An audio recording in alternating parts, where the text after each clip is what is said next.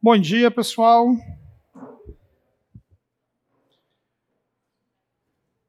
Muito bom rever em ambiente de escola bíblica alguns de vocês que eu tenho a oportunidade de eventualmente estar ensinando na escola bíblica e os vejo por aqui. Sempre bom a participação de vocês e a caminhada juntos.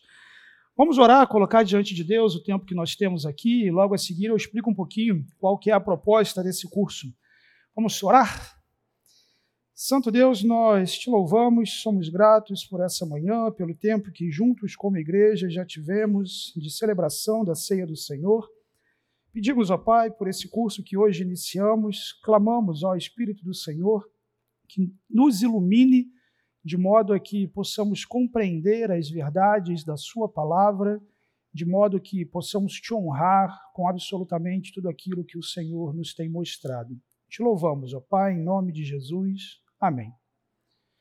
Bom, gente, para quem está chegando na igreja, para quem eu ainda não tive oportunidade de conversar, eu me chamo Natanael, sou um dos pastores aqui na Igreja Batista Fonte, com a principal responsabilidade de coordenar a nossa equipe do SEMEAR, que é o nosso ministério com crianças. O curso de oito domingos que nós começamos hoje se chama Pilares da Fé. Tem um livro com esse nome. No entanto, o pessoal até brincou durante a semana que, embora exista um livro com esse nome, ele não está na bibliografia desse curso. Não que ele seja ruim, é um livro bom, né? mas não está. Não consultei, consultei outras fontes, mas o nome é bom. Então, a ideia do curso é explorar os principais pontos da teologia sistemática, da doutrina cristã. Mas quando a gente fala de teologia sistemática, quando a gente fala dessa fé que foi sistematizada, é importante pensar que nós estamos falando de algo que está alguns passos à frente de como a teologia é feita. Por isso, um minuto antes da gente começar efetivamente o nosso conteúdo, como que a doutrina, a teologia, a afirmação teológica, ela é construída? Em primeiro lugar, e antes de tudo, a exegese. O fundamento de tudo é o sentido do texto bíblico. Aquilo que foi intencionado por Deus, aquilo que Deus revelou, dentro daquela intenção autoral. Então, naquele texto, qual é o sentido daquele texto? Considerando o grego, o hebraico, as ferramentas próprias da exegese, qual é o sentido daquele texto? No entanto, a Bíblia não é feita apenas de um texto. Ela é feita de vários livros, cartas, diferentes textos. Por essa razão, o segundo aspecto é a teologia bíblica. Quando se fala em termos de teologia bíblica, não se fala em termos de doutrina necessariamente, mas sim de progresso da revelação. Tinha um tempo que não tinha lei, passou a ter. Tinha um tempo que não tinha profeta, passou a ter. Tinha um tempo que o povo nem sabia que anjo existia, depois passou a saber. A revelação vai progredindo. Fala-se então, dentro de teologia bíblica, de intenção autoral. Qual é a teologia de Paulo, a teologia de João? Qual é o estilo de escrita de Mateus? Você considera aspectos do contexto histórico da época, enfim, entender cada livro da Bíblia. Qual é o sentido do livro? Qual é a posição dele no progresso do que Deus está fazendo? E aí, quando se faz essa exegese, quando se olha absolutamente toda a Escritura, você percebe, opa, Gênesis fala alguma coisa sobre Jesus. Opa, não, mas olha que interessante, Provérbios também fala. Ah, mas olha, Romanos também fala.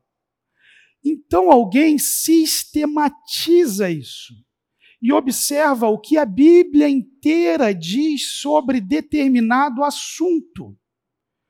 Como quem é Jesus, como que é a Bíblia, como quem é o Espírito Santo, a doutrina das últimas coisas, o que acontece quando você morre. Se a gente inverte isso daqui, infelizmente com muita frequência isso acontece, a gente corre o risco de colocar a doutrina acima da palavra de Deus, que é justamente o que os fariseus nos dias de Jesus faziam. Lembra do que Jesus diz? Vocês anulam a palavra de Deus com as tradições de vocês. Por essa razão, antes de qualquer coisa, a exegese é fundamental, a consideração da teologia bíblica, e isso sistematizado dessa forma. Ao longo da história, à medida que isso é feita, a teologia histórica surge. As confissões de fé, as declarações doutrinárias, E por fim, a teologia prática, como que isso diz respeito à sua vida, como isso se aplica a você. Nesse curso, nós nos debruçamos especificamente sobre essa organização temática das Escrituras, sobre a teologia sistemática. Nós vamos explorar inicialmente oito temas, começando hoje com a bibliologia, a doutrina da palavra de Deus, a seguir a teontologia ou teologia própria, que é basicamente o estudo de quem Deus é, a seguir a cristologia, o estudo de Jesus, sua obra, a pneumatologia, o estudo do Espírito Santo, Vamos juntar em uma única aula antropologia e ramartiologia, quem é o ser humano e qual é a condição dele enquanto caído e pecado. Uma outra aula para soteriologia, doutrina da salvação, um assunto que muitas pessoas são apaixonadas e geram inclusive algumas discussões. Por fim, uma aula sobre angelologia e demonologia, assunto que é pouco explorado e justamente por isso muitas distorções surgem. E terminamos o curso com escatologia, doutrina das últimas coisas, o que vai acontecer quando Cristo voltar, a eternidade e tantos outros aspectos. Pretendo gravar e deixar para quem quiser assistir uma aula de eclesiologia, doutrina da igreja, sobre o que é efetivamente isso que Deus fez ao nos juntar como povo. Você tem na sua cadeira, exceto quem sentou para o finalzinho dessa fileira aqui, uh, um papel que tem a bibliografia básica do curso. No, no linkzinho que eu deixo vai ter a bibliografia de cada aula, o que não está aí. É, você tem também explicando qual é a proposta de cada aula e você tem um QR Code, o link, que ao longo do curso é onde eu vou colocando os materiais. Como eu costumo dizer em todo curso que eu coloco, apesar do nosso tempo ser curtinho, eu valorizo demais a interação de vocês. Então fiquem à vontade, vocês jamais vão estar me interrompendo, atrapalhando. Se tiver, eu falo. Brincadeira. É... Mas vamos lá então, gente. Hoje nós falamos então sobre bibliologia, a palavra de Deus, a doutrina, o estudo, a teologia sistemática no que diz respeito à palavra de Deus. Vamos falar sobre revelação geral e específica, sobre os atributos da Bíblia, como inspiração e inerrância, a formação do cânon da Bíblia e, por fim, um uso apropriado das Escrituras, de que forma devemos, de fato, lidar com a palavra de Deus. Quando falamos de Bíblia, meus irmãos, o pano de fundo disso tudo é o ato propositivo de Deus, o ato intencional de Deus de se fazer conhecido. Lutero tinha uma frase que constitui boa parte da teologia luterana, inclusive, que é a ideia do Deus abscôndidos, do Deus que está escondido. Mas esse Deus escondido, ele se move em direção a se fazer conhecido ao longo da história, desde aquele dia em que os nossos primeiros pais, em pecado contra Deus, se esconderam dele, e o Senhor os chama para conversar, o Senhor os chama para prestar contas. Deus é um Deus que se revela e a história humana se cruza com o processo pelo qual Deus tem se feito conhecido, sobretudo na encarnação de Jesus Cristo. O primeiro aspecto, então, dessa revelação é aquilo que notoriamente ficou conhecido como revelação geral. A revelação geral é a revelação dos atributos de Deus de forma ampla.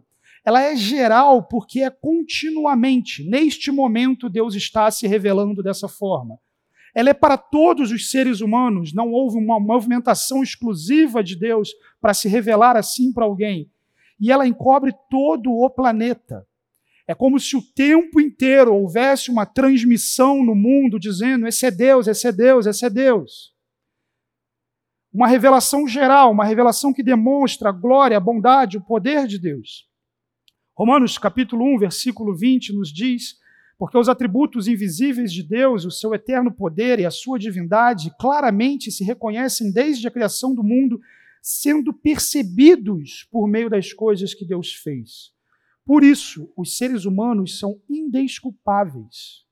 Então, o primeiro aspecto da revelação geral é que ela nos revela a criatividade, a glória, o poder, a existência, a imensidão.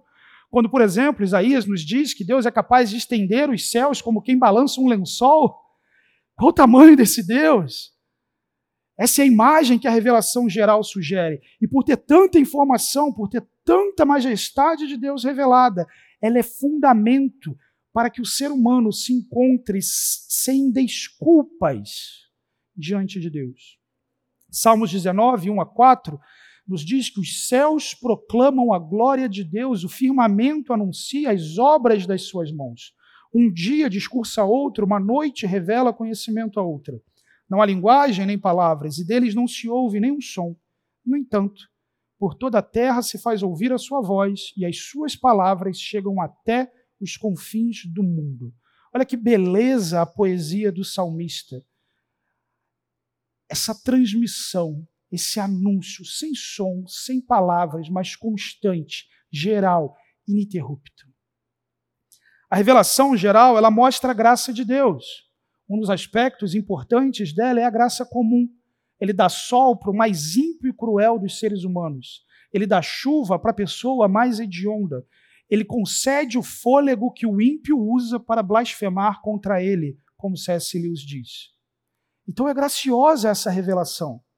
Ela colabora com o teísmo à medida que expressa a necessidade de um Criador para tantos aspectos complexos, inteligentes presentes na criação. Ela condena com justiça, mas perceba, ela não salva. Ninguém vai olhar para a árvore e dizer: puxa, essa árvore ela não pode ter sido obra de do cacique.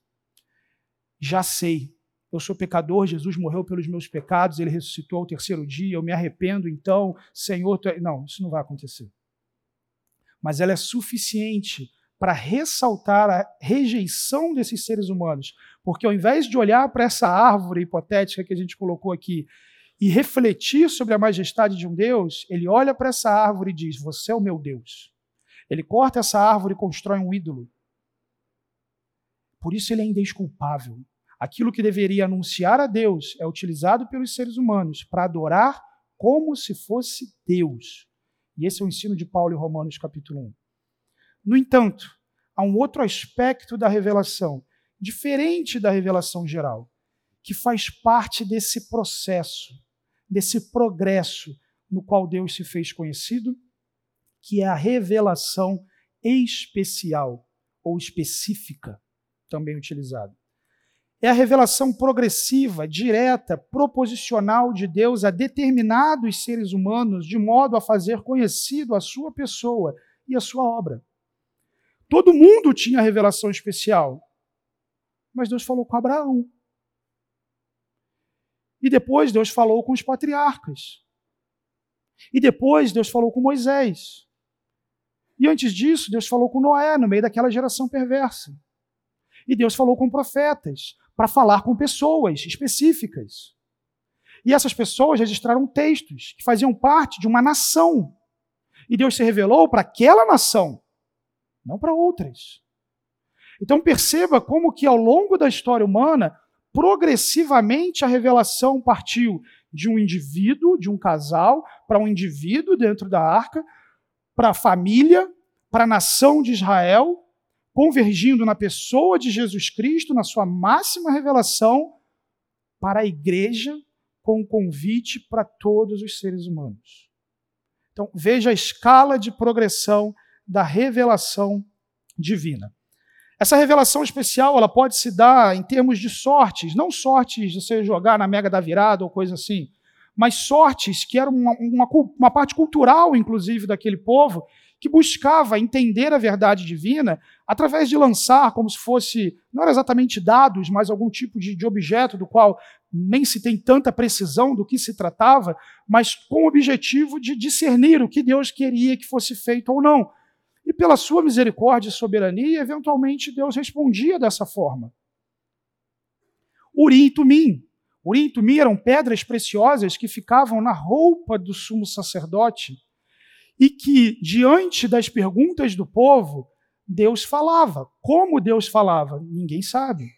Há quem diga que algum tipo de prisma naquelas luzes ali poderia é, trazer algum tipo de informação, ou que uma determinada pedra poderia trazer sim, a outra poderia trazer não.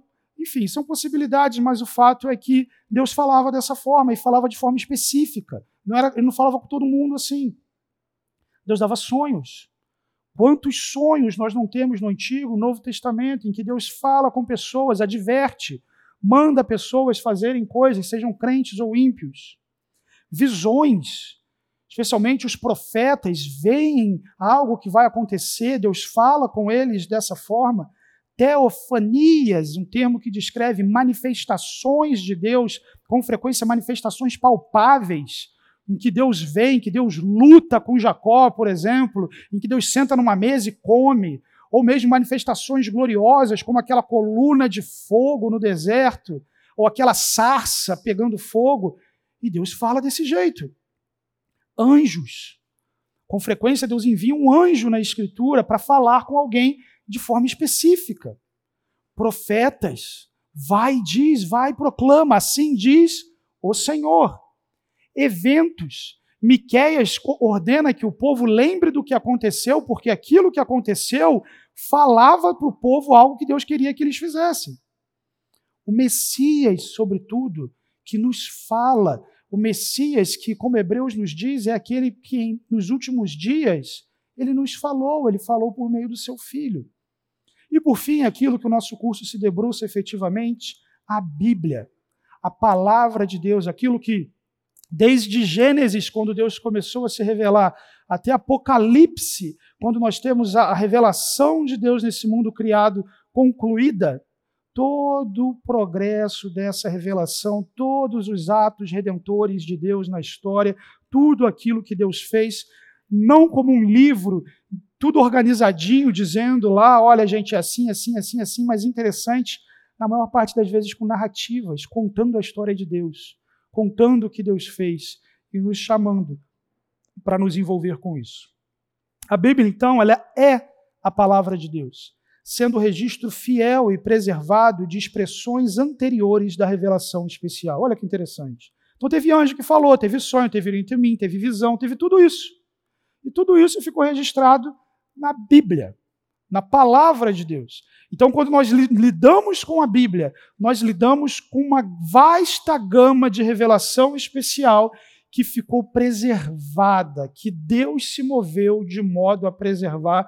Gente, seria um outro curso só falar de como esse texto foi preservado, porque não tem livro na história humana que foi tão atacado quanto texto da palavra de Deus. E só o fato de você ter essa Bíblia, e não somente você ter isso tão difundido no mundo em tantas línguas, é uma evidência poderosa da atuação soberana de Deus no mundo. Perguntas até aqui? Questões? Pois não.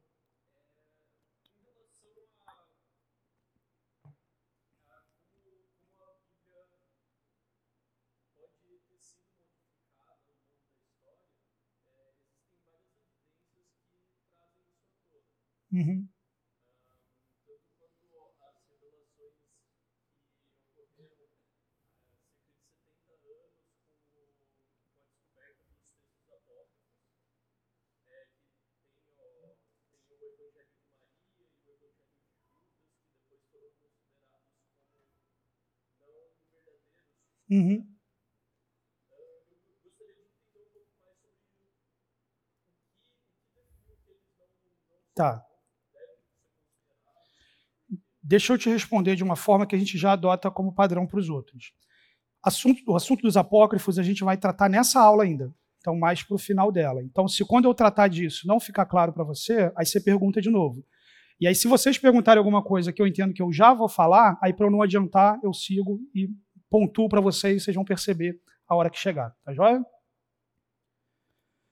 Então vamos lá, gente. Tem dois atributos que nós podemos observar nas Escrituras a partir da teologia sistemática. O primeiro deles é a inspiração e o segundo deles, a inerrância.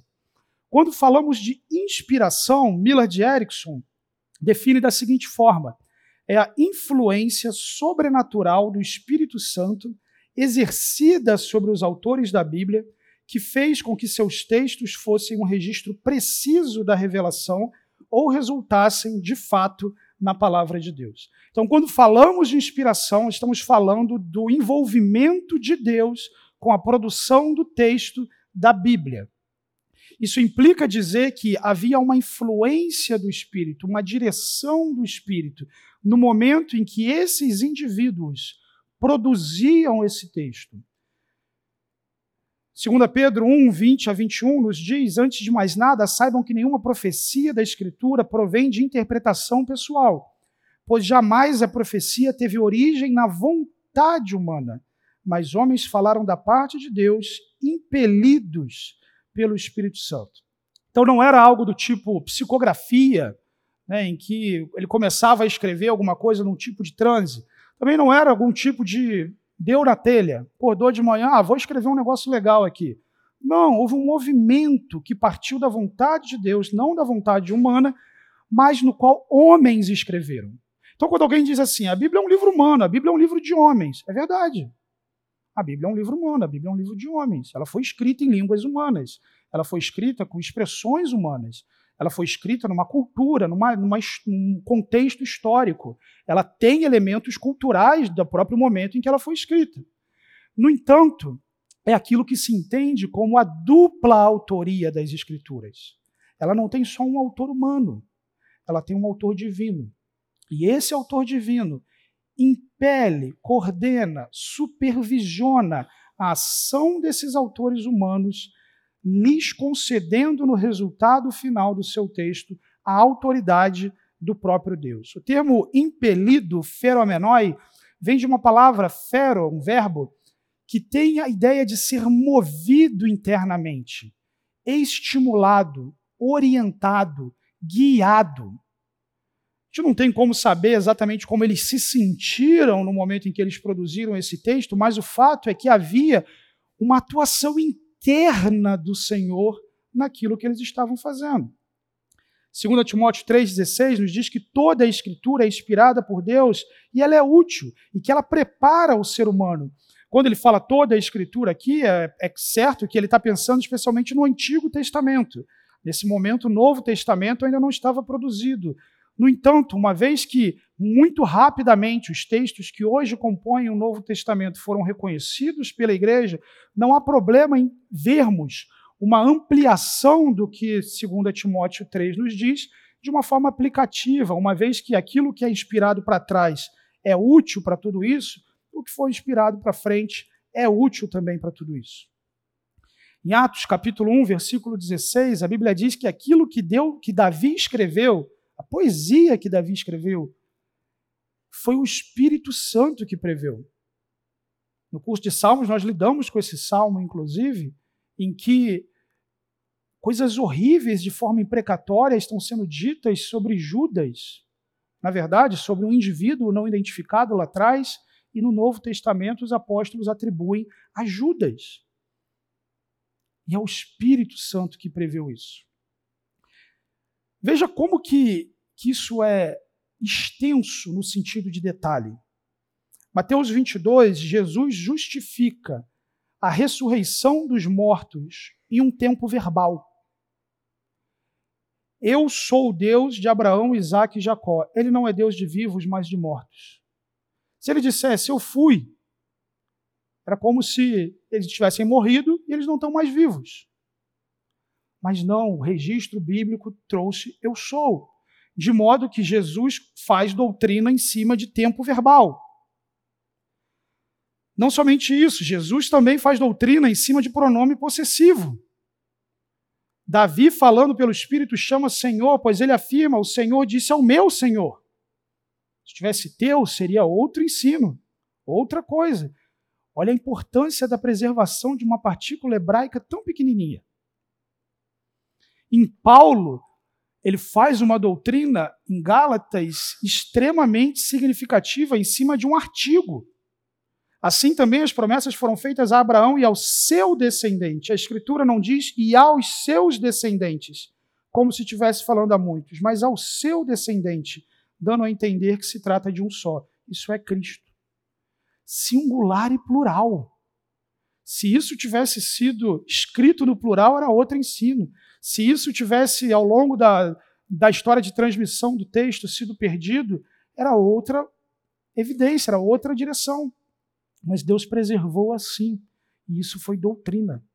Olha então o que Deus está inspirando. Deus está inspirando e movendo esses indivíduos que estão produzindo ao texto, estão produzindo o texto, a escrever considerando teologicamente artigo, pronome, tempo verbal. Olha o quanto que a inspiração abrange essas pessoas. Mas o que, que ela não é, pessoal? Ela não é a genialidade dos autores, não é fruto da intuição. Não, Moisés era um cara diferenciado e ele fez um negócio muito legal. Também não é fruto de iluminação. 50% Deus, 50% indivíduo, no sentido de Deus foi lá e deu um up naquele camarada e ele produziu um texto muito interessante. Também não é conceitual e, eventualmente, algumas pessoas podem expressar uma ideia de inspiração conceitual, mesmo não crendo nela.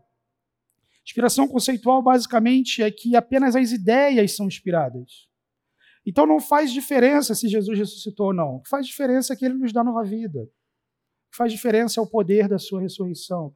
Não faz diferença se Jesus vai voltar ou não. Faz diferença que a volta de Cristo é um motivador e encorajador poderoso para a igreja. Faz diferença se Deus criou o mundo, de que forma Deus criou o mundo. O que faz diferença é o fato de que existe um Deus então, essa questão conceitual é muito problemática, especialmente porque Jesus e os apóstolos não lidaram de forma conceitual com as Escrituras. Também não é dinâmica. Não há graus de inspiração dentro da palavra de Deus com liberdade humana. Então, o que seria aqui trabalhando? Ah, não, Moisés, Abraão viveu num tempo muito antiquado. Então, ali não é tão inspirado. Agora, Paulo não, você já tinha sociedade romana, direito romano, já tinha dado uma evolução no pensamento, então aquilo ali é mais inspirado. É aquela velha história que você começa a ler a Bíblia de ponta a ponta, aí você chega em Levítico, aí você, ah, isso aqui não é inspirado, aí você vai e pula já para o Novo Testamento.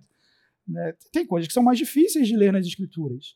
No entanto, a palavra de Deus, como vemos anteriormente, ela é inspirada, ela toda. Também não é ditado. Não foi Deus ditando cada palavra que a pessoa está escrevendo. Então, Lucas, senta aí, foi o seguinte: Jesus nasceu, né, quando Jesus nasceu, aconteceu tal coisa, a genealogia de Jesus foi essa, ó, aconteceu tal coisa, os milagres foram esses, está registrando, apaga isso aí, não é isso, coloca outro. Não, não foi ditado. Como nós lemos, Deus direcionou esses indivíduos.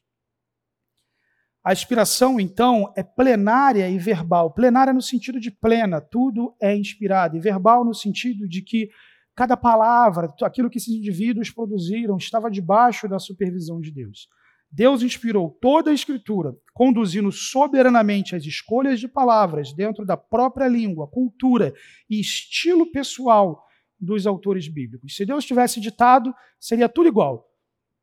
No entanto, você vai ver, Paulo tem o jeitão dele de escrever, Mateus tem o jeitão dele de escrever, como seria com qualquer outro ser humano.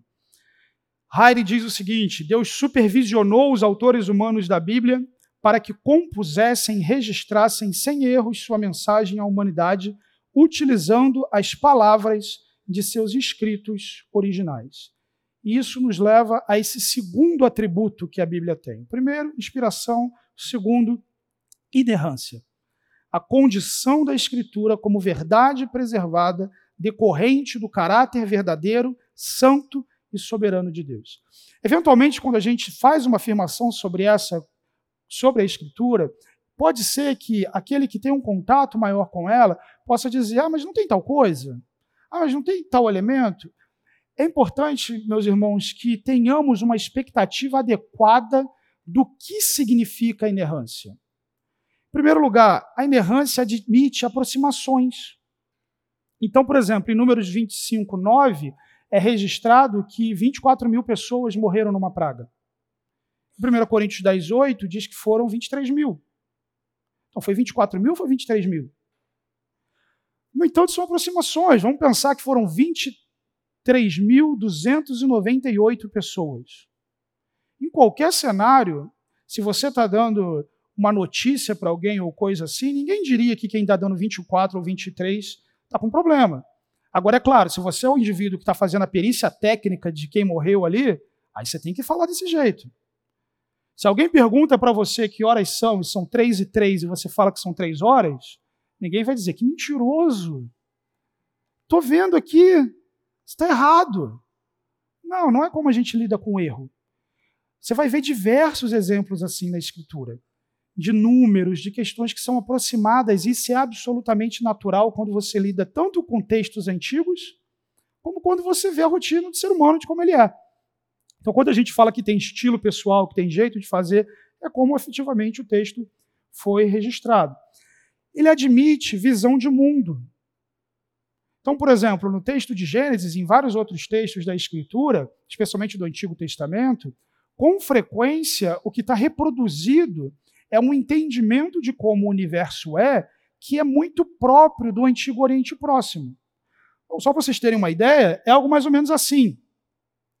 E vocês talvez vão lembrar de uma série de textos bíblicos olhando para essa imagem aqui. Tá? Então, o entendimento daqueles indivíduos é de que a Terra era um grande disco flutuando sobre águas, que tinha um firmamento que era sólido, ok? Debaixo desse firmamento, o Sol, a Lua e as estrelas. Acima desse firmamento tinha água.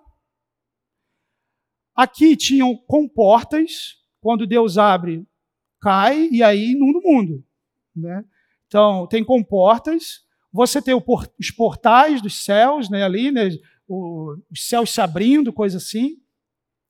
Você tem os céus, céu visível, e os céus dos céus, que seria onde Deus habita. Aqui para baixo, você tem a terra, o mundo conhecido, as fundações dos céus, ali a base do firmamento, as fundações da terra, o Sheol, que ficaria ali abaixo da terra, e o grande abismo no qual essa terra flutua.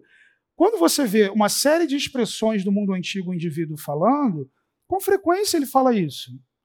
E Deus não está interessado ali em, em, que fala, não, ô, ô, Isaías, antes de você profetizar, deixa eu explicar para você sobre rotação e translação. Tá? Vamos, porque vai ser muito importante que o povo de Israel entenda isso antes de entender essa profecia. Não.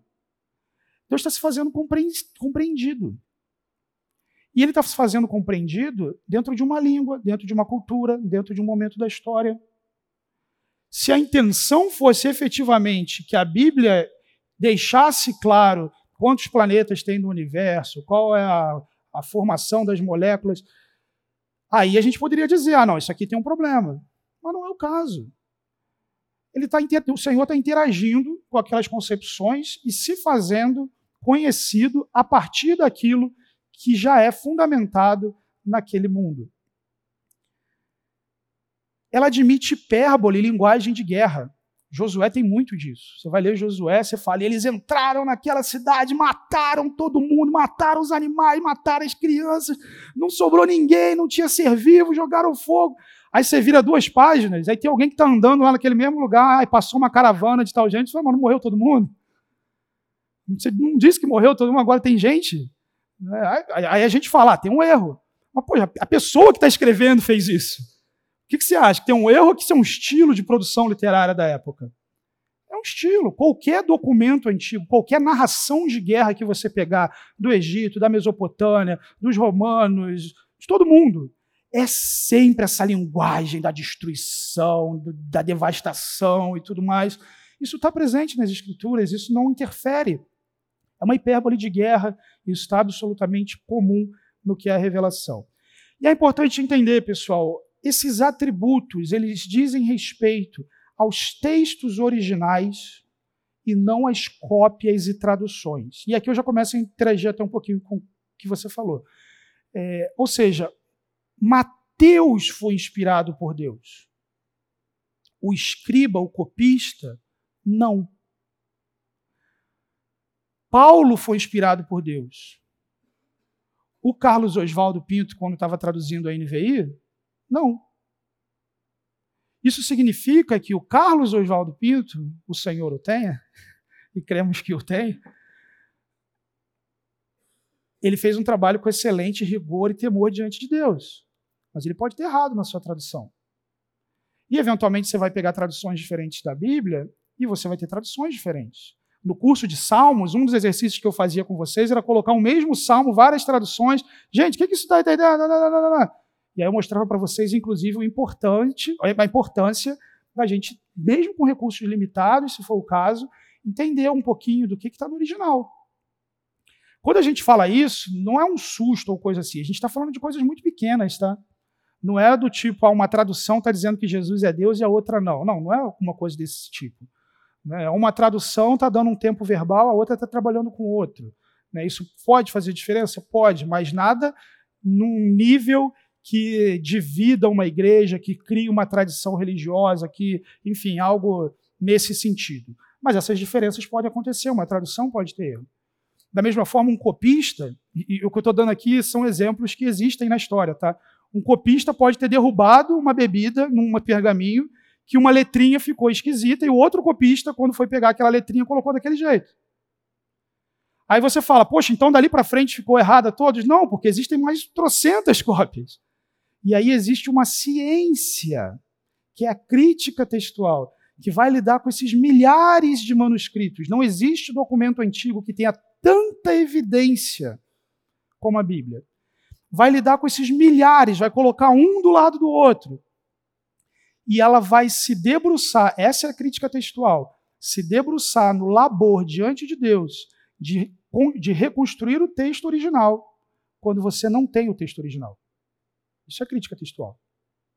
Você não tem o texto original, mas você tem um monte de gente em diversos lugares no mundo que, desde que aquele texto foi escrito, copiou. Vocês terem uma ideia, gente, do quão é extenso essa ideia, só de boletim de igreja que eles chamavam de lecionários. Pensa assim, você pegar o boletim da nossa igreja ali, o Vladimir, acho que é quem escreveu hoje, tem ali um, um versículo que ele usou. Só de boletim de igreja, você reconstrói 98% do Novo Testamento. Ou seja, não é alguém que parou para fazer isso, só com boletim de igreja. Mas você tem papiro maiúsculo, você tem papiro minúsculo.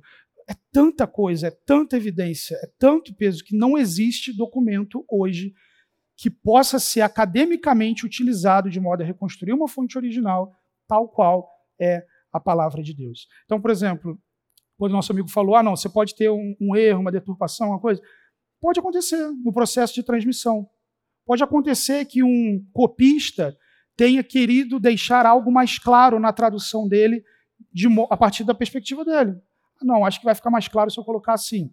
Então, por exemplo, quando você olha em Romanos, capítulo 8, versículo 1, e se você olhar na nova versão internacional, você tem o texto lá, é, nenhuma condenação há para os que estão em Cristo Jesus. Aí você olha na Almeida Corrigida e Fiel, nenhuma condenação há para os que estão em Cristo Jesus, que não andam segundo a carne, mas segundo o Espírito de Deus. Tem uma sessão inteira que está em uma e não está em outra. Provavelmente, na história de transmissão desse texto, um copista quis esclarecer o que significava não estar debaixo de condenação. Na ciência da crítica textual, esses indivíduos, por exemplo, essa, essa tradução maior, hoje é consenso que ela não fazia parte do texto original. Isso vale para muitas coisas, gente. Tem um pastor na nossa igreja, Marcelo Berti, é uma das maiores autoridades em crítica textual no Brasil, estudou com a maior autoridade de crítica textual no mundo, foi para Atenas traduzir manuscrito. Você tem dúvida sobre isso? Não me pergunte, pergunte para ele. Brincadeira. Mas só para vocês entenderem. Então, essa inspiração, essa inerrância diz respeito ao texto original, não a cópias e traduções. A inerrância, então, deriva da inspiração, isso é, um Deus verdadeiro inspirou e preservou um texto que é verdadeiro. Se Deus fala a verdade, aquilo que é a palavra de Deus só pode ser o quê? Verdade. Do contrário, Deus se faz mentiroso.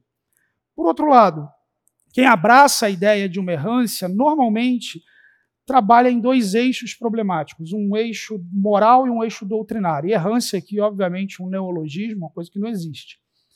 No eixo doutrinário, normalmente a negação de Adão, e com a negação de Adão, isso normalmente é uma negação do pecado. Então tá, joga, joga no eixo moral também. E veja, gente, negar Adão não é o mesmo que admitir uma perspectiva evolucionista das escrituras. Existem muitos indivíduos sérios que trabalham dessa forma e reconhecem a figura de um Adão histórico. Tá? A questão aqui é ter Adão como um simples mito, uma ideia, um exemplo ou algo assim racionalização de milagres. Teve um tempo atrás que teve um indivíduo que fez todo um trabalho para dizer que, por exemplo, o Mar Vermelho, muito provavelmente o Mar dos Juncos, é, de tempos em tempos abria e tudo mais, então não foi um milagre. Mesmo se esse indivíduo tivesse certo, muito conveniente, né? Que o mar abre quando o povo precisa.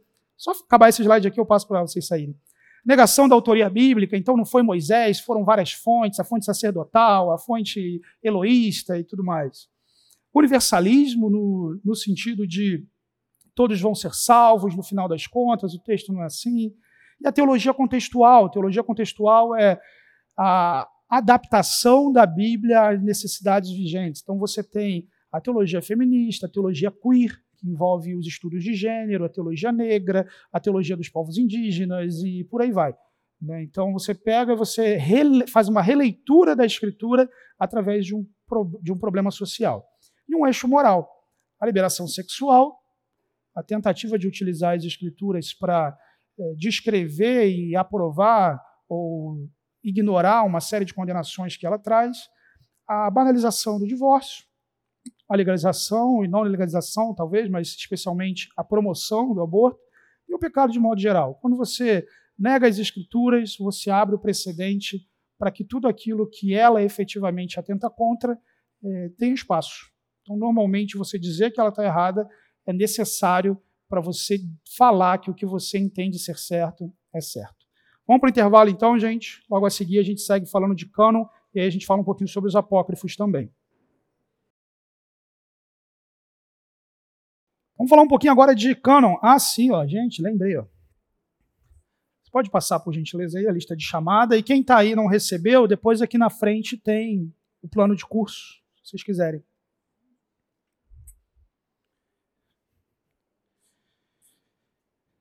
Terceiro ponto, então, da nossa aula, pessoal, o cânon da Bíblia, o que faz e o que não faz parte da Bíblia e por quê.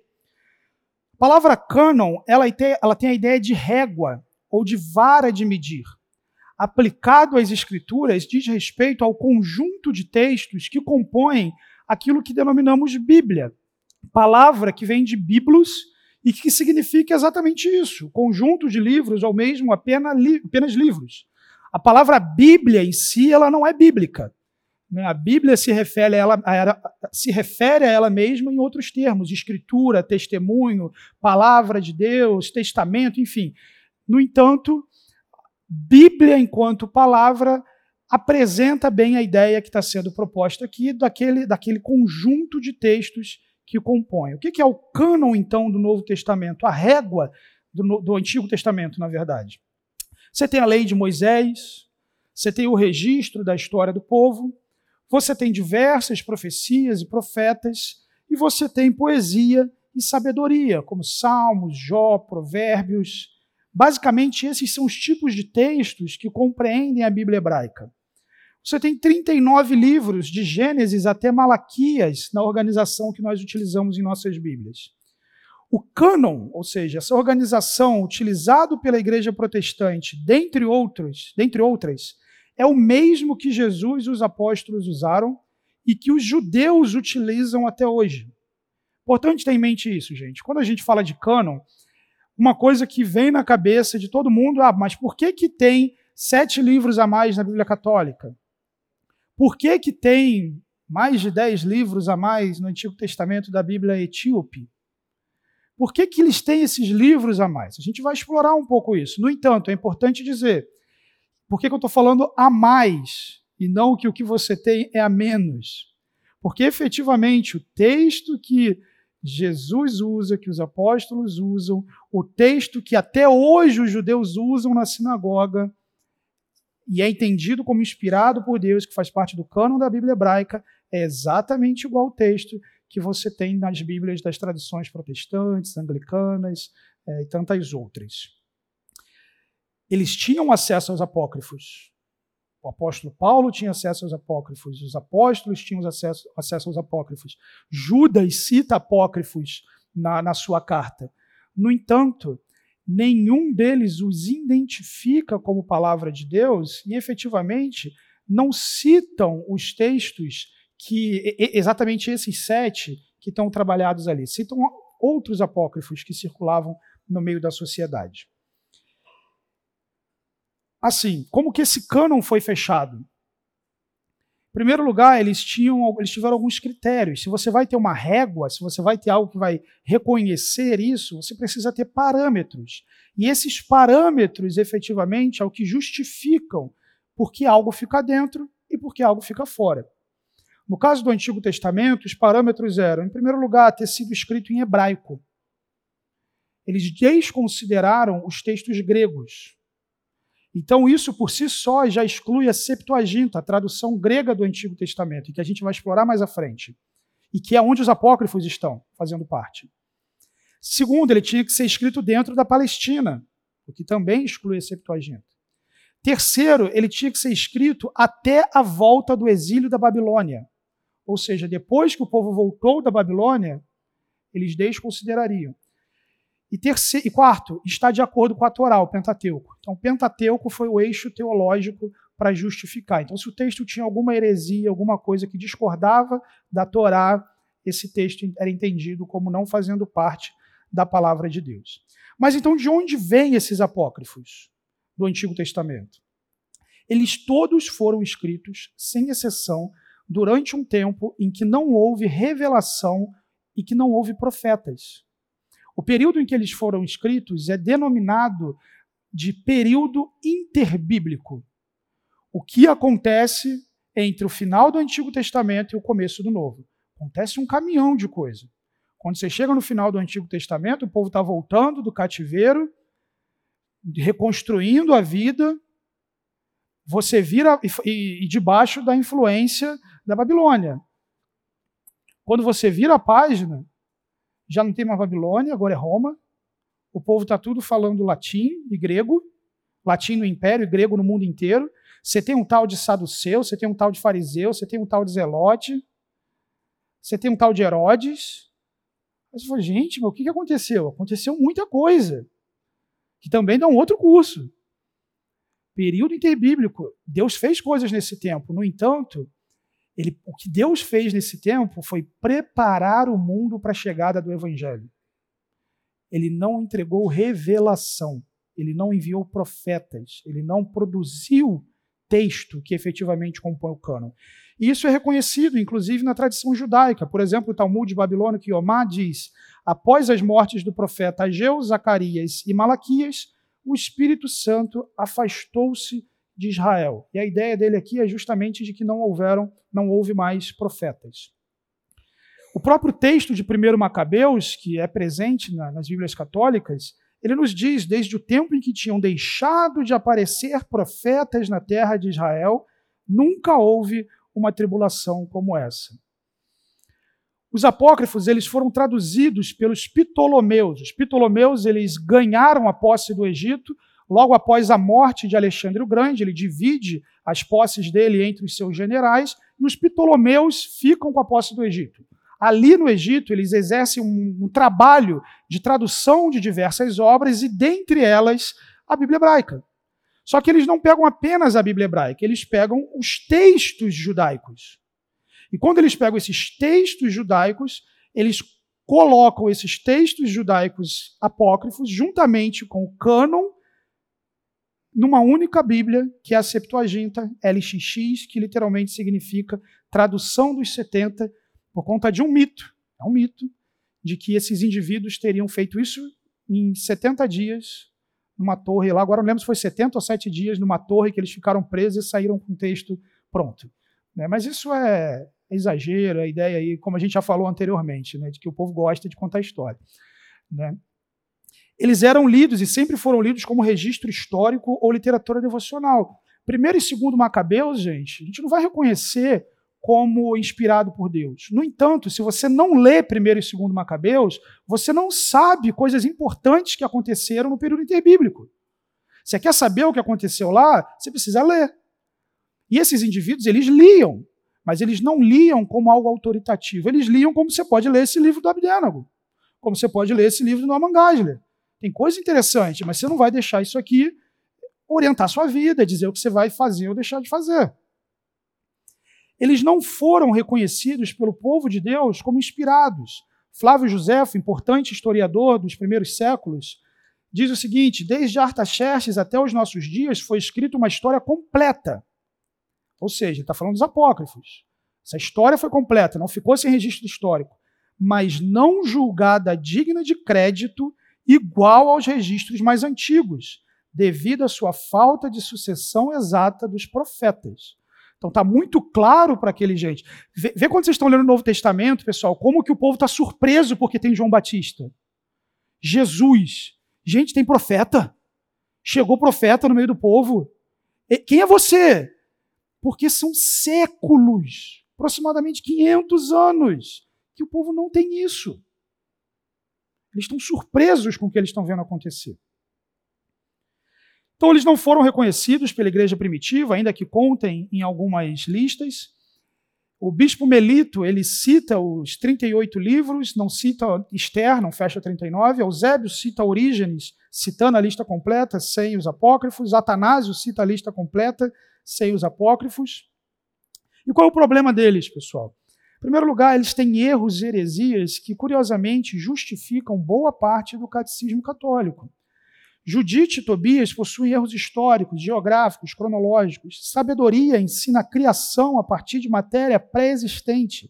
Eclesiástico ensina a dar esmolas para propiciação. Propiciação é aplacar a ira de Deus. Então, como que você é salvo? Você dá esmola, faz caridade.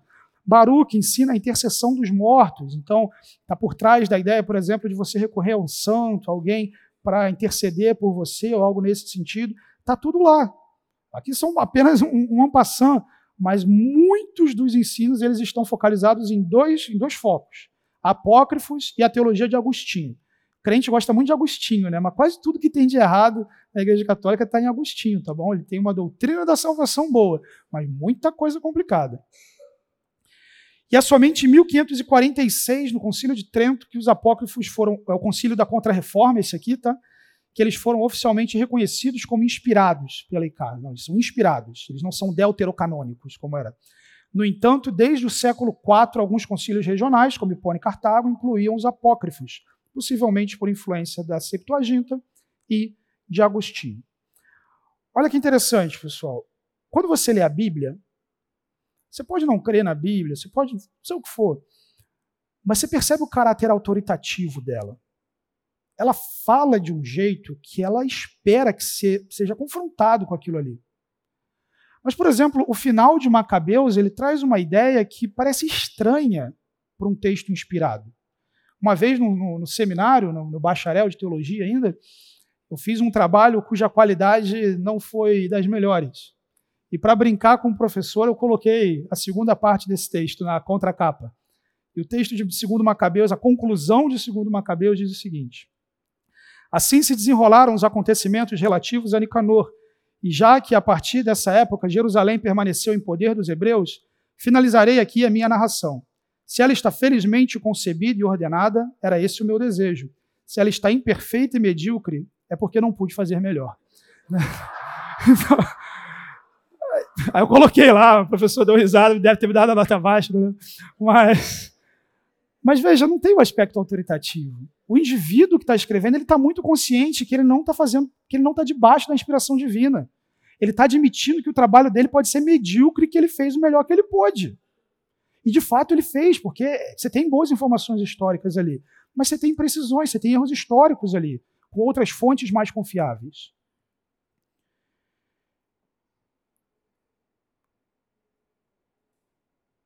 Chegamos então no Novo Testamento. Assim, pessoal, imaginava que tinha um slide aqui, pode ser que eu tenha passado sozinho. É, esse texto ele vai efetivamente ter um registro oficial na história no primeiro século depois de Cristo, no Sínodo de Jâmia, em que eles se reúnem a sociedade judaica de vários locais e trazem uma definição mais clara em torno disso. Cano do Novo Testamento, então, a gente tem evangelhos, história, atos, no caso, as cartas paulinas, cartas gerais e profecia, que é o livro de Apocalipse. Como que funcionou a, a, o fechamento desse cano, o reconhecimento desses livros? É muito importante, gente, o uso da expressão reconhecimento. Não é definição. A igreja não definiu o que era inspirado. Lembrem do que a gente falou antes: inspiração Deus já fez. A pessoa estava escrevendo debaixo da inspiração. Então, quem atribui a inspiração não é a igreja. A igreja não tem poder para dizer esse livro aqui vai ser inspirado a partir de agora. Deus é quem fez isso. O que a igreja faz é reconhecer, a partir de critérios, quem escreveu dessa forma e quem não. Basicamente, é assim que o processo funciona. Em João capítulo 14, versículo 26, a Bíblia diz: Mas aquele consolador, o Espírito Santo, que o Pai enviará em meu nome, vos ensinará todas as coisas e vos fará lembrar de tudo quanto vos tenho dito. Meus irmãos, esse texto, embora você possa fazer algum tipo de aplicação mais sutil à sua própria vida, Jesus está falando aos seus discípulos, especialmente aos doze. Está apresentando uma promessa para eles. Todo esse evangelho que vocês estão ouvindo, tudo que vocês estão vendo eu fazer, o Consolador vai lembrar vocês disso. Vocês não vão esquecer disso. Então, esses apóstolos, eles estavam debaixo de uma graça de Deus, de um poder de Deus que os permitia recordar, lembrar, registrar a partir de diferentes pressupostos, dentro do seu próprio estilo pessoal, aquilo que eles viram e ouviram de Jesus. Então, esse é o primeiro bloco de informação. Essas pessoas foram testemunhas oculares de Jesus, testemunhas oculares da vida de Jesus eu e você, ou até eles, naturalmente, poderiam perder determinados aspectos do que eles testemunharam da vida de Jesus. No entanto, no processo da inspiração, o Espírito Santo de Deus, o Consolador, os faria lembrar do que eles estavam testemunhando. Então, qual é a primeira fonte canônica que aparece nas Escrituras? Apóstolos. Os indivíduos que Deus separou para caminhar com Cristo. Como o Nicodemos disse uma vez, gente, apóstolo bom é apóstolo morto, porque apóstolo já morreu. Tá? Quem está aí se chamando de apóstolo está viajando na batatinha. Apóstolo já foi.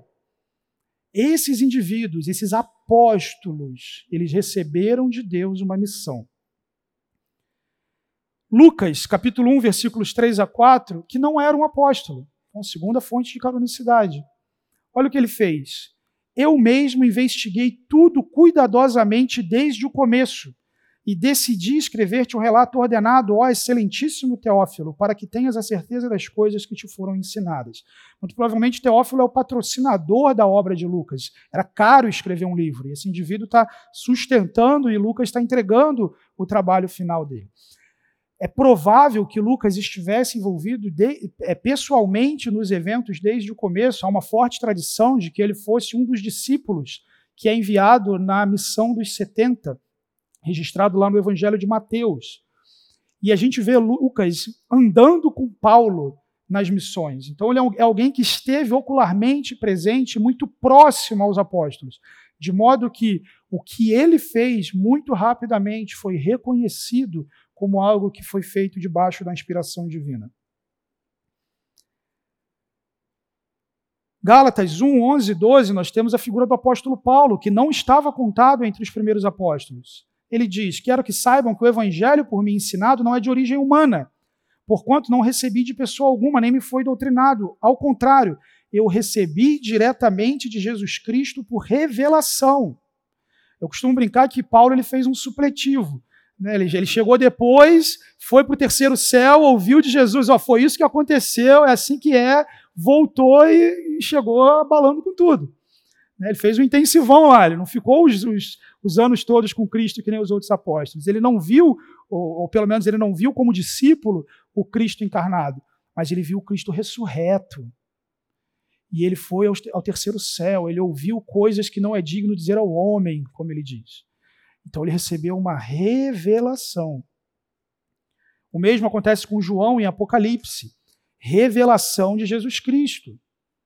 Apocalipse, Jesus revela para João. Ele não está pesquisando, ele não está fazendo nada. Foi uma revelação. 2 Pedro 3,16, nós vemos que a igreja muito rapidamente reconheceu os escritos de Paulo como parte da Escritura. Pedro, falando de Paulo, ele que é o ele ali, né? ele, Paulo, escreve da mesma forma em todas as suas cartas, falando nelas desses assuntos. Suas cartas contêm algumas coisas difíceis de entender, as quais os ignorantes instáveis torcem, como também o fazem com as demais escrituras, para a própria destruição deles. Paulo escrevia as suas cartas e essas cartas circulavam entre as igrejas. E o caráter autoritativo dessas cartas, como palavra de Deus, foi reconhecido enquanto os apóstolos estavam vivos. Esse é o teor. da canonicidade. Em 1 Timóteo 5,17, Paulo reconhece o que Lucas escreve como parte da Escritura. Ele diz: os presbíteros que lideram bem a igreja são dignos de dupla honra, especialmente aqueles cujo trabalho é a pregação e o ensino. Pois a Escritura diz, aí ele cita Deuteronômio, não amordace o boi enquanto está debulhando o seu leal. E o trabalhador merece o seu salário. Ele cita Lucas. A Escritura diz isso, a Escritura diz isso. Então veja, Paulo, um apóstolo, alguém nessa condição que já falamos, reconhecendo ainda em vida o que Lucas produziu. Marcos, Lucas, Atos, Hebreus e Judas não foram escritos por apóstolos. No entanto, eles foram muito cedo reconhecidos e estimados, possivelmente pela relação de proximidade e testemunho ocular que essas pessoas tiveram com autores como Pedro, Paulo e Tiago. Marcos era próximo de Pedro, Lucas era próximo de Paulo, Judas era próximo de Tiago. Essa proximidade com os apóstolos e, e outros aspectos que ainda vamos ver trouxe autoridade sobre aquilo que eles produziram. E Hebreus, que foi atribuído historicamente a Paulo, mas foi aceito especialmente pelo seu conteúdo singular. É interessante que é, é, Hebreus, pelos critérios de inspiração que foram utilizados, ele tinha tudo para não entrar. Isso mostra, inclusive, a soberania de Deus. Porque diante desse texto, a igreja estava de tal forma encorajada e clara de que o que ele trazia era algo singular, próprio e apostólico em seu conteúdo, que mesmo sem saber o autor, Hebreus foi reconhecido como material inspirado. Mas os apóstolos morreram. E os apóstolos disseram que quando eles morressem, muita gente ia fazer muita bagunça. E isso aconteceu. Com a morte dos apóstolos, surge a figura do bispo, numa posição diferente da que tinha antes. Na, Bíblia mesmo, bispo, pastor, presbítero, é tudo a mesma coisa. Com a morte dos apóstolos, o bispo passa a ser aquele que é o guardião da tradição apostólica. Você tem documentos antigos que diz que discordar do bispo é discordar da palavra de Deus, porque os apóstolos transmitiram para eles aquilo que eles não esqueceram, aquilo que eles ouviram. Esses indivíduos foram discipulados diretamente pelos apóstolos. E assim a igreja foi caminhando, até surgiu um indivíduo chamado Marcião de Sinope. Esse indivíduo é o primeiro a romper com essa tradição. É o primeiro a questionar a régua, a questionar o cânon que a igreja trabalha, propondo um, propondo um cânon anti-judaico. O que ele propõe é tudo que é judeu na Bíblia, tudo que é judaico na Bíblia não presta. Basicamente é isso. E tinha mais um monte de heresia, um monte de doideira. Policarpo, que foi discípulo direto do apóstolo João, chamou Marcião de primogênito de Satanás.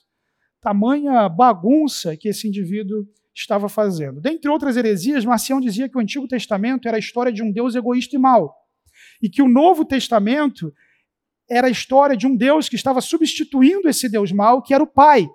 Então o Pai e Yahvé eram dois diferentes. Yahvé era mau egoísta, e o Pai era bom. Jesus estava libertando os judeus da escravidão de Yahvé e colocando debaixo da bondade e graça do Pai. Olha como a heresia pode soar bonita, né? E assim todo o Antigo Testamento é rejeitado.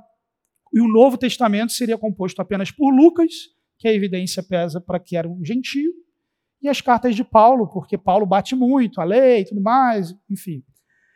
Por causa disso, por conta desses ataques à tradição apostólica, a igreja precisou formalizar aquela tradição pré-existente.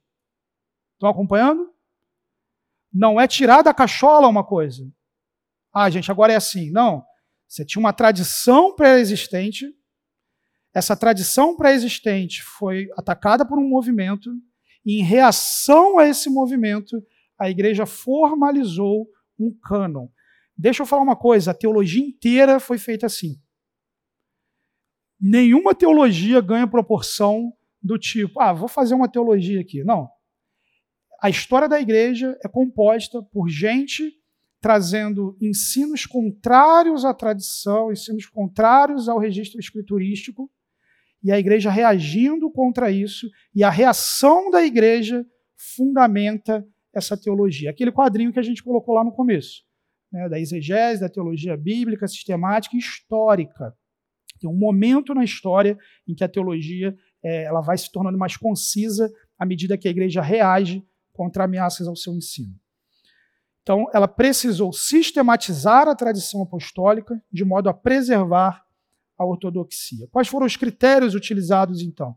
Apostolicidade, ou seja, apostolicidade não é o mesmo de que ser apóstolo, mas é conteúdo apostólico, de acordo com a tradição apostólica. Segundo lugar, é, a autoridade do texto, por isso Hebreus foi muito considerado aqui. Então, aquilo de Macabeus, por exemplo, não faria o menor sentido. Isso é autoritativo, isso efetivamente apresenta o ensino de Cristo, direciona a igreja do Senhor isso é harmônico, isso não se contradiz com aquilo que anteriormente foi dito, com o que é o ensino da igreja. Não é assim que, que funciona. Paralelamente, diversos livros foram escritos, alguns úteis, como o Pastor de Hermas, por exemplo, que a igreja lia muito, talvez fosse o best-seller da igreja naquela época, mas eles não reconheceram. Então é interessante dizer que haviam livros que eram importantes para a igreja, que a igreja gostava muito, mas ela não reconheceu como inspirado. Então não é do tipo, ah, a gente excluiu o que a gente não gostava e colocou o que a gente gostava. Não. Tinham muitos livros, o pastor de armas, o principal dentre eles, que eram muito importantes para a igreja. Que as pessoas tomavam decisões em cima daquele livro, mas que eles não reconheceram porque não tinha apostolicidade, não tinha autoridade, não tinha harmonia. Tem coisa errada no pastor de armas tiveram vários livros que era o Evangelho, Apocalipse de Pedro. Aí você fala, puxa, Pedro escreveu? Não, você vai ver, o livro foi escrito anos e anos e anos depois da morte de Pedro. São chamados pseudoepígrafos, falsamente escritos. Isso é uma prática muito comum em documentos antigos. O cara quer ter autoridade, ele coloca lá, eu, Paulo, escrevi isso daqui. Né? E aí coloca. Como que a igreja sabe o que foi e o que não foi? Por conta disso que a gente falou anteriormente tradição, bispo, pá, essa caminhada. Mas você já tinha um monte, Apocalipse de fulano, Evangelho de ciclano, texto de Beltrano, isso tinha um monte. Só que era muito claro, você puxava na tradição, você falava, ah, mas ninguém nunca tinha lido isso. O pessoal da Palestina conhece, mas quem está em Roma nunca leu, nunca ouviu falar. Enquanto os textos efetivamente da tradição estão difundidos na igreja no mundo inteiro. Por ser recente, não tem nem como ser difundido. Então você tem centenas de textos que foram escritos, mas que foram escritos muito tempo depois da morte dos apóstolos, alguns anônimos, como é o caso do pastor de Hermas, e outros evocando para si uma autoridade que a igreja, especialmente por estar próximo desse período, conseguia reconhecer que não foram os apóstolos, que não foram os discípulos de Jesus que escreveram aquilo dali, além dos outros critérios que foram colocados aqui. O cânon então é fechado, e com o fechamento do cânon não existem mais revelações. Em Cristo, a suprema revelação, Deus fez saber tudo o que desejava nesse mundo e na história. Agora a eternidade nos aguarda, de modo que continuaremos a conhecê-lo e adorá-lo. É isso que Hebreus nos diz. Há muito tempo, Deus falou de muitas vezes e de muitas maneiras aos nossos antepassados, mas nesses últimos dias ele nos falou por meio do Filho. Nesses últimos dias, nesse período da história, a quem constituiu o herdeiro de todas as coisas e por quem fez o universo. E o que ele falou por Cristo é o que foi transmitido pelos apóstolos, guardado na tradição apostólica, sistematizado como cânon até chegar para a gente. Apocalipse, o último livro da Bíblia, diz algo que diz respeito a ele, apenas a ele. Mas é interessante que mostra a intenção de Deus de preservar a sua palavra, e é curioso que o último texto da revelação seja concluído dessa forma. Né? Declara a todos os que ouvem as palavras da profecia desse livro: se alguém lhes acrescentar algo, Deus lhes acrescentará as pragas descritas nesse livro. Se alguém tirar alguma palavra desse livro de profecia, Deus tirará dele a sua parte na árvore da vida e na cidade santa, que são descritas nesse livro. Isso diz respeito ao Apocalipse, mas isso mostra como Deus olha para a palavra dele. Jeremias diz que Deus zela e que ele vela pela palavra dele.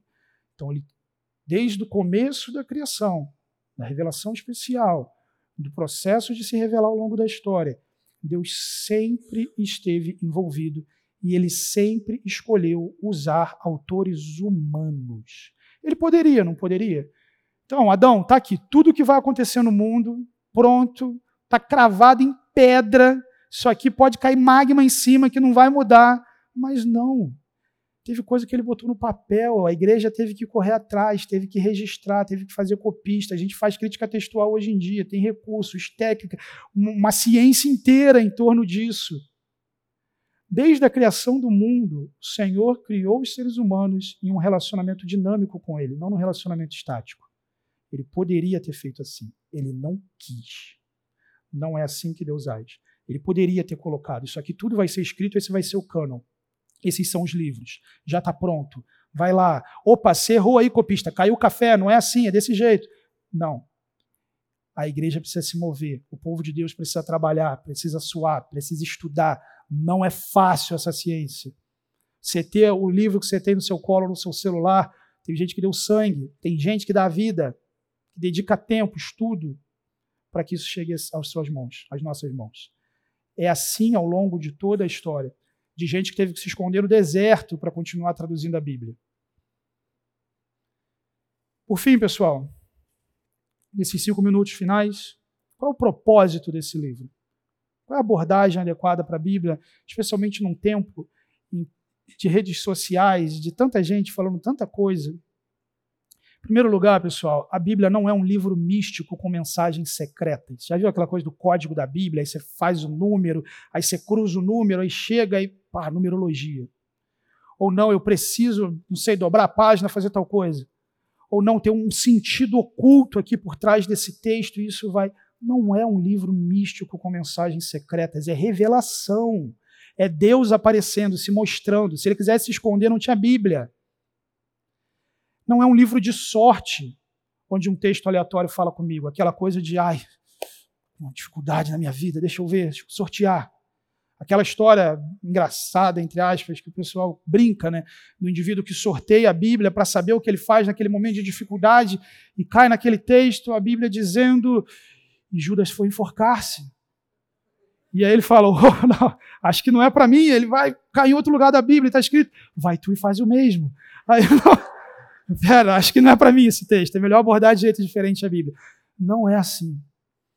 Teve uma menina da igreja que eu vim de origem, que ela deu trabalho para um cara que fazia discipulado por mim, porque ela perguntou para Deus com quem ela tinha que casar, sorteou e caiu em Gessé. E tinha um Gessé na igreja. E ela ficou atrás daquele menino, falando: Olha, eu quero. Deus falou, Deus falou comigo e tal. Não peguem a ideia, tá, gente? Jovens aí, não peguem a ideia. Não funciona e vai arrumar problema. Então não é um livro de sorte, não é assim que Deus fala. Especialmente não é um livro onde tudo é para mim sobre mim. Você não é protagonista da Bíblia, Deus é, Cristo é, sobre ele, não é sobre nós. Nos fala por conta de quem ele é e não por conta de quem nós somos. Não é sobre nós, é sobre o que Deus fez em nós, por nós, é sobre o que Deus está fazendo no mundo para a sua própria glória. Então é perigoso essa abordagem na Bíblia, embora com o certo cuidado pode ser feita, mas uma abordagem que só considera as aplicações, a psicologia da Bíblia, a liderança segundo a Bíblia, tal coisa da Bíblia. Cuidado! Pense em primeiro lugar na Bíblia, no Deus que está se revelando. E porque esse Deus está se revelando, existem essas implicações. A Bíblia ela não tem uma revelação nova a cada dia. Eu saindo do mestrado uma vez, pego um Uber, tinha tido um módulo de hermenêutica, cabeça fritando das coisas que eu estudei. Aí, conversando com o Uber, ele, ah, não, eu sou da igreja tal e pá. Ah, você é pastor, é, puxa, a Bíblia ela tem uma verdade nova todo dia, né? Aí eu falei, eu falei não é meu ovelha, não sou pastor dele, eu tenho 15 minutos para chegar no. Falei, ah, vamos conseguir, né? Não falei nada. Mas não tem uma revelação nova a cada dia, ela é a revelação de Deus. O texto bíblico que você está lendo, ele tem um sentido, um sentido, ele não tem um milhão de sentidos. Pode se aplicar de formas diferentes. Outubro e novembro eu vou dar um módulo de interpretação bíblica se você quiser saber mais sobre isso mas não tem um, assim, uma revelação nova. Pode ser que um texto que anteriormente não tenha te desafiado, chamado a sua atenção, agora, num momento diferente da vida, quando você passou por ele, ele chame a sua atenção de uma forma especial. Mas não é porque ele passou a ser novo ou diferente, ele sempre esteve ali. Você que não estava interagindo. Ele não tem necessidade de atualização. Não, isso aqui está meio antiquado para a sociedade atual. Isso aqui fere alguns valores. Sempre feriu sempre feriu. Se eu colocar para vocês aqui textos de apologistas da igreja dos primeiros séculos, vocês vão ver eles se defendendo contra acusações que eram feitas a eles e que eram práticas da igreja. Por exemplo, acusavam os cristãos de canibalismo por conta da ceia, do corpo e do sangue de Cristo, de comerem crianças. E a, e a defesa dos apologetas é a seguinte: como que nós vamos assassinar crianças? Se nós defendemos o que vocês não defendem, vocês, eles, os pais da igreja dizem, vocês matam o bebê no ventre com chás e com não sei o quê. A gente não faz isso, a gente preserva. Você quer dizer que a gente mata a criança? Olha o que vocês estão fazendo. Você lê o banquete de Platão, o ideal da sexualidade é um homem com um homem. Esse é o verdadeiro amor. Um homem com uma mulher é simplesmente carnalidade e necessidade de procriação. A pluralidade religiosa no primeiro século é absurda. Então, esse texto foi escrito numa época em que ele não era bem recebido. Ele nunca foi bem recebido. Nunca foi bem recebido. Ele é a revelação de Deus. Ele não precisa ser atualizado. É a palavra de Deus. Foi escrita dentro de um contexto, com uma intenção autoral. Ela é compreensível com a iluminação do Espírito Santo, com a exegese adequada. E ela é suficiente para a sua vida, para o seu entendimento de quem Deus é, de quem Cristo é. Ela é autoritativa para que você direcione a sua existência de acordo com o caráter de Deus e ela é necessária. Por meio da palavra que nós somos salvos, é ela quem nos regenera, é ela que nos santifica. É a palavra de Deus. Você tem no seu folhetinho aí, para quem não pegou e quiser, tem aqui ainda. Quem não quiser, nesse link ou nesse QR Code, ao longo desse curso, eu vou colocar alguns recursos, inclusive a bibliografia específica de cada aula. Nessa folhetinho tem a bibliografia geral. Ok? Vamos orar, pessoal. Deus abençoe muito a vida de cada um de vocês. Um excelente domingo. Santo Deus, nós te louvamos, somos gratos pela Sua palavra, pela revelação que o Senhor nos entregou. Te louvamos, em nome de Jesus. Amém.